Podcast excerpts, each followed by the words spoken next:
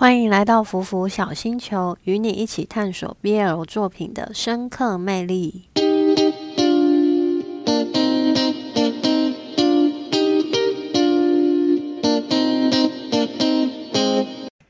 大家好，我是阿苑，欢迎收听今天的《安档追起来》。一样，今天就是要讲不曾被遗忘的暮色第十一集。那我对十一集下了一个标题，就是也许放手是一种互相的救赎。延续上集，知道说小海他的眼角膜捐赠就是可以进行手术。第十一节开头完全没有任何拖泥带水，直接就把小海送进了手术室，害我以为我是不是漏看了什么，我是不是漏看一集？但后来仔细想想也是啦，手术前似乎也没有什么剧情好去铺陈的。总之，剧情很快的就推进到了手术之后，所有的人都在其乐融融的一个氛围当中，甚至小海的妈妈也接受了吉米。这种种的迹象，像都指向了 happy ending 的完美结局。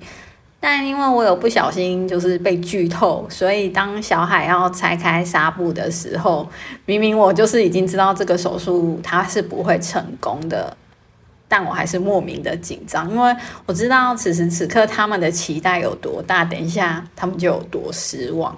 果不其然，就是小海发现自己还是看不见的那一刻，就彻底崩溃了。这一幕，我觉得小海和妈妈演的情绪。就是十分到位，但不知道为什么，就是镜头一切到吉米的时候，我就觉得看着他的表情很出戏。这一幕，我我就是有强烈的感觉，说吉米他是不是不知道该如何反应的感觉？也许他不太了解，说当遇到自己爱的人发生这种这种事，该如何演绎出那种感觉吧。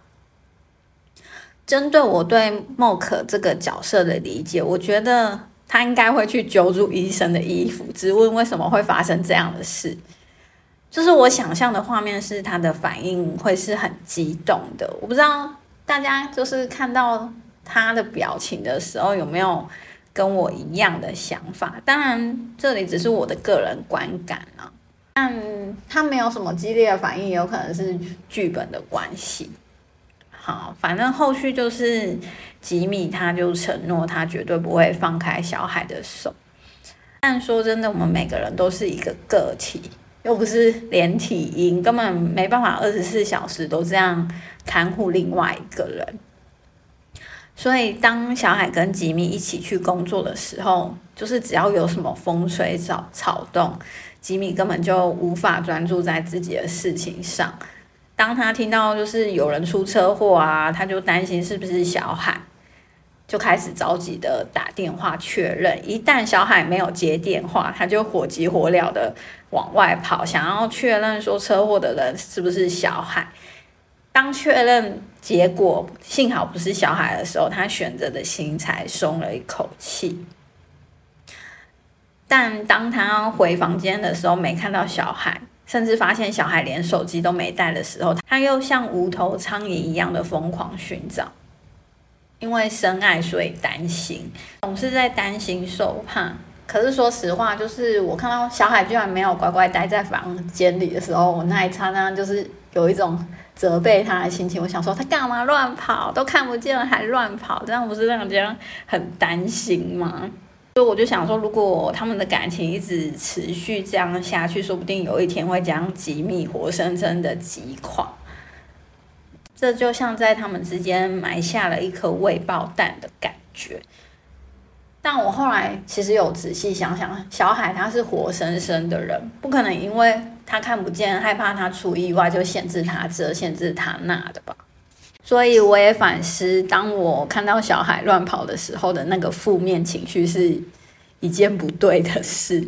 他是一个独立的个体，就算他看不见，他也有决定自己要做什么的权利。而最后就是吉米，他因为放不下小孩，所以选择放弃国外工作的机会。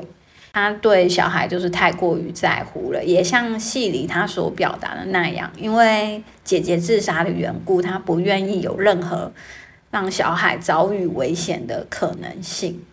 但我觉得爱情并不是互相牺牲，而是互相成就。所以我相信说，小海他选择分手，并不是他在生气，说他认为吉米最终跟其他人没两样，都只是在同情他。我觉得这是他提分手的一个借口。他提分手真正的理由，应该是要让吉米毫无顾忌的去国外工作，提升自己，而小海也能证明说。就算他们两个人分开了，没有吉米的陪伴，他也能把自己照顾得很好。